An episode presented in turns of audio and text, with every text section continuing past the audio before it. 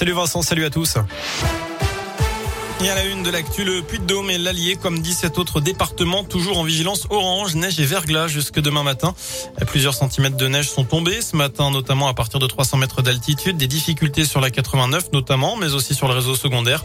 Et la neige qui va retomber dans les prochaines heures. En Auvergne, une mère de famille de l'Allier maintenue en détention provisoire. Sa demande de remise en liberté a été rejetée par la justice. Depuis mars 2021, les mises en cause pour avoir projeté d'enlever sa fille placée en famille d'accueil. Décrite comme violente, alcoolique et toxicomane. La suspecte est âgée de 23 ans. Elle avait déjà fait l'objet de ce type d'enquête. Un complice présumé a également été mis en examen dans ce dossier selon la montagne. Le point sur la situation dans les écoles de la région, cette période de Covid. Dans l'académie de Clermont, les chiffres sont en baisse. 1749 cas ont été recensés chez les élèves et 168 cas chez les enseignants. Une seule école était fermée. Elle se trouve dans le Cantal. Dans l'actu également, l'Ukraine est accusée d'avoir attaqué un dépôt de carburant en Russie à une trentaine de kilomètres de la frontière. Le Kremlin prévient, cela va peser sur les parler pour mettre fin à l'offensive en Ukraine. Et par ailleurs, les approvisionnements en gaz russe pourraient très vite s'arrêter. C'est ce que craignent les ministères de l'économie français et allemand.